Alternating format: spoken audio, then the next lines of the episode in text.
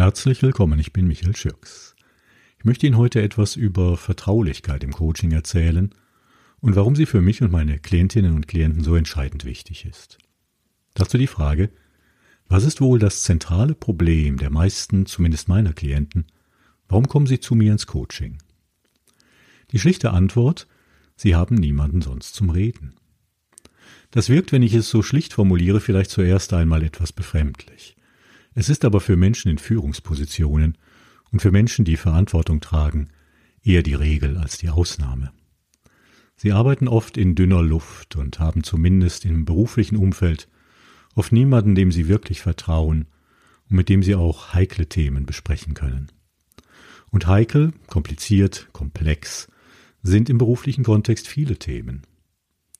Die meisten meiner Klientinnen und Klienten sagen irgendwann zu mir, früher oder später, Herr Schürk, Sie sind der Einzige, mit dem ich über diese Dinge sprechen kann. Es gibt niemanden sonst, dem ich rückhaltlos vertrauen könnte oder dürfte. Und meine Familie und meine Freunde sind mir hierbei auch keine Hilfe. Das macht's immer nur noch komplizierter.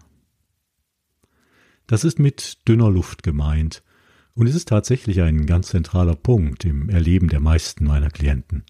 Es ist der Preis, den sie zahlen. Dieses Problem lässt sich nicht einfach durch Verhaltensänderungen lösen, denn es ist strukturell. Es geht eher darum, diesen Tatbestand wohlwollend oder auch zähneknirschend zu akzeptieren und Gespräche, die Vertraulichkeit erfordern, auszulagern. Ein Coaching setzt diesen Rahmen. Wir sprechen vertraulich miteinander. Und da gibt es kein Thema, das außen vor ist. Es gibt sozusagen kein Tabu. Wir müssen nicht über alles reden, wir können aber und dürfen. Und die Gespräche, die wir führen, sind lösungsorientiert und veränderungswirksam.